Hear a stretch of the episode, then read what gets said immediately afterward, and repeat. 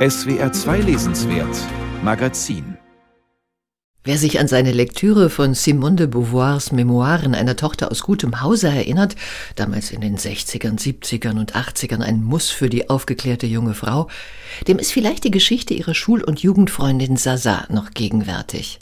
Mit neun Jahren sitzen Elisabeth Sasa-Lacoin und Simone de Beauvoir an einem katholischen Institut für die Kinder des Pariser Großbürgertums nebeneinander in der Klasse.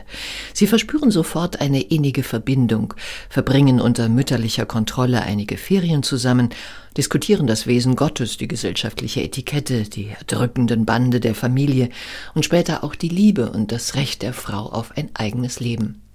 Schon in den Memoiren stellt Simone de Beauvoir sich in der Beziehung zu Sasa als die theoretisch revolutionäre, aber praktisch eher reservierte Person dar. Bei Sasa ist das Gefühl in jeder Richtung dominant, ja überschäumend. De Beauvoir zeichnet das Freundinnenpaar in ihrem Roman Die Unzertrennlichen ebenso. Die kühl und klug analysierende Erzählerin Sylvie Lepage, sie steht für Simone de Beauvoir, beobachtet und analysiert die Gefühlswallungen Andres, die hin und her gerissen ist zwischen Gehorsam gegen Gott und die Eltern oder Revolte. Ein weltliches Leben als Musikerin oder eines in stiller Einkehr als Hausfrau und Mutter. Es ist die Liebe zur Mutter, die André zerreißt. Sylvie hingegen hält Madame Lacoin für eine, Zitat, militante Katholikin, die ihre Zweitgeborene so lange kritisiert, attackiert, entmutigt, bis die Tochter aufgibt. Mit 19 isst und schläft André nicht mehr, hackt sich mit der Axt in den Fuß, um ein paar Wochen Ruhe vor den zahllosen Arbeitsaufträgen der Mutter zu haben und stirbt mit nicht einmal 22 an einer Hirnentzündung.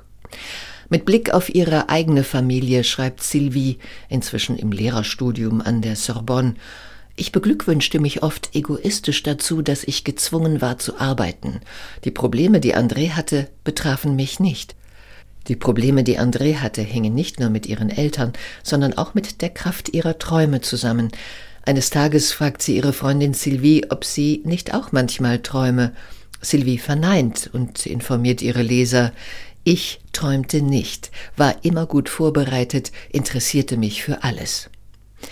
Die Unzertrennlichen ist ein brillant geschriebenes Memoir, aber vor allen Dingen ein zeithistorisches Dokument, das uns daran erinnert, woher wir kommen, was wir überwunden, hinter uns gelassen und erreicht haben. Aus unerfindlichen Gründen geriet dies ein wenig in Vergessenheit. Als Sylvie und André sich 1919 in der Schule kennenlernten, durften Frauen in Frankreich noch lange nicht wählen. Priester und Eltern drohten mit dem strafenden Gott, der jede Sünde sieht. Die unerbittlichen Gesetze nicht nur der besseren Gesellschaft bereiteten Mädchen darauf vor, erst Gott und der Kirche, später dem Ehemann und ihren Kindern zu dienen. Kein Mädchen sollte eigene Wünsche ans Leben verfolgen. Sachlich empört, und diese Mischung gibt es nur bei de Beauvoir, beschreibt sie die vernichtende Kraft der Tradition, nüchtern poetisch die Reize französischer Landschaften, den Genuss raffinierter Speisen und die Schönheit einer Stimmung. Warum aber wollte Simone de Beauvoir den Roman Die Unzertrennlichen nicht erscheinen lassen?